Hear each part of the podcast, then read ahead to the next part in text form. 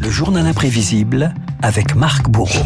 Marc, l'ancien secrétaire d'État américain Colin Powell est mort hier à l'âge de 84 ans. Une impressionnante carrière militaire et politique de plus d'un demi-siècle. Mais aux yeux du monde entier, il restera cette séquence un long plaidoyer controversé en faveur de la guerre en Irak devant l'ONU. C'était en 2003. Oui, ce 5 février, 10h30, heure de New York, la séance du Conseil de sécurité de l'ONU s'annonce cruciale. 1200 journalistes accrédités et toutes les délégations des États membres ont le regard tourné vers un seul homme. His Excellency, Mr. Colin Powell. Colin Powell, le secrétaire d'État américain. Depuis des mois, Washington évoque l'existence de preuves pour justifier une intervention en Irak. Ce 5 février, le chef de la diplomatie américaine, costard noir, cravate rouge, démarre par un constat sans appel.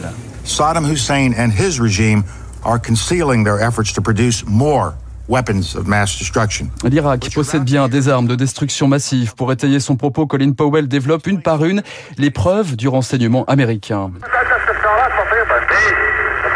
D'abord cet échange téléphonique qui résonne au Conseil de sécurité. Deux officiers irakiens disent vouloir dissimuler des éléments avant la visite des inspecteurs de l'ONU.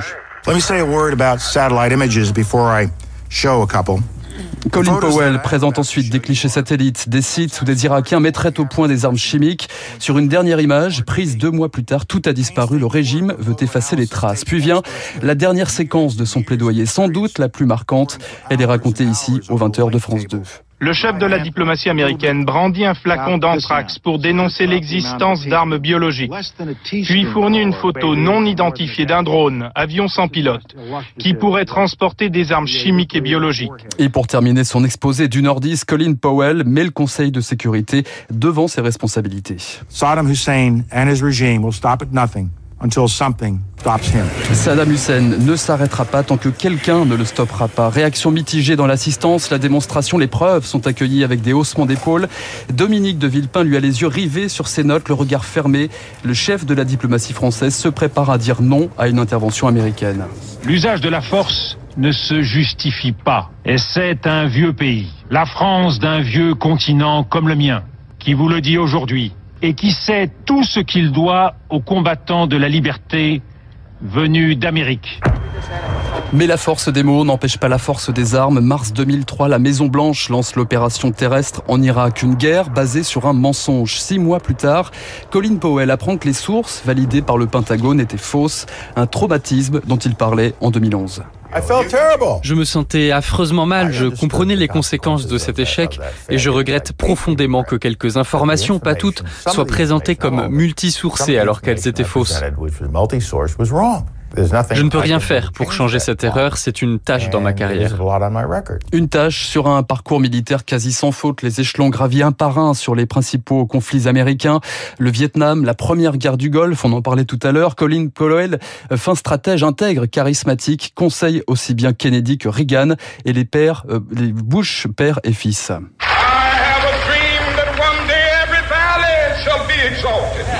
Mais Colin Powell, c'est aussi le parcours exemplaire d'un enfant né dans une famille jamaïcaine du Bronx qui deviendra le premier chef d'état-major, puis secrétaire d'État afro-américain, porté par les combats de Martin Luther King. Ce qu'il a fait pour moi, ce qu'il a fait pour nous, a changé ma vie. Je suis entré dans l'armée en pleine ségrégation dans les années 50. Ces efforts n'ont pas seulement libéré les Noirs, il a aussi ouvert les yeux des Blancs. J'espère que dans 50 ans, nous serons un peu plus unis, une nation. Après son retrait de l'armée, Colin Powell, républicain historique, ne cachera plus ses positions progressistes. Il votera Barack Obama, Hillary Clinton. En 2020, Colin Powell était devenu un fervent adversaire de Donald Trump. Regardez ce qu'il a fait pour nous diviser. Il insulte notre image dans le monde, est agressif avec nos alliés, ne connaît pas notre politique étrangère. Je ne soutiens pas Trump.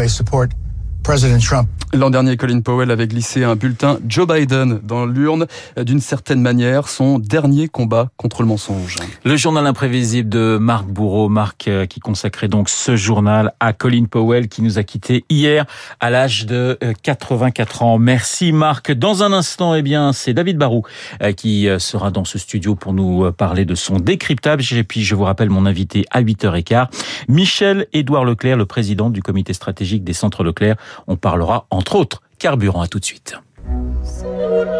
Vous écoutez Radio Classique. Avec la gestion Carmignac, donnez un temps d'avance à votre épargne.